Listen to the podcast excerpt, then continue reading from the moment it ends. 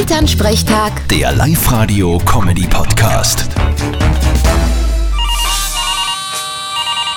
Hallo Mama. Grüß dich, Martin. Du, eine Frage. Weißt du zufällig, wo man Alpakas herkriegt? Keine Ahnung, aus dem Zoo? Aber was willst denn du mit Alpakas? Ja, du, ich ständig lese drüber und sehe Fotos. Die sind ja so lieb. Was meinst du, wie super das ist, wenn man mit dir ein wenig kuschelt? Ja, schon. Aber wenn's mit wem kuscheln willst, der einen Bötz hat, dann nimm doch den Papa. Okay, blöd ist er nicht, du ist.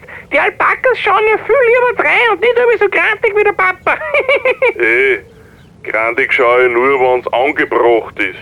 Grundsätzlich bin ich ein sehr freundlicher Mensch. ja, aber frühestens am Nachmittag. In der Früh schaust du rein, dass es zum Fürchten ist. das stimmt. Aber was ist jetzt mit den Alpakas?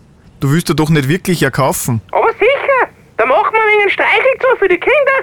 Da verlangen wir Eintritt und die Wohl können wir auch verkaufen. Dass du bei allem immer das Geschäft ziehst. Die Viecher brauchen ja ein bisschen Liebe und Zuneigung auch.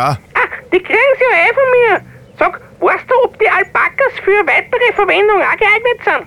Was meinst? Zum Reiten oder als Wachhund? Nein, ich denk da eher an die Verwertung von Fleisch.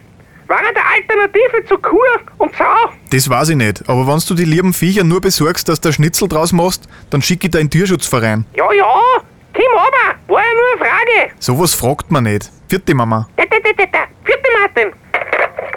Elternsprechtag. Der Live-Radio-Comedy-Podcast.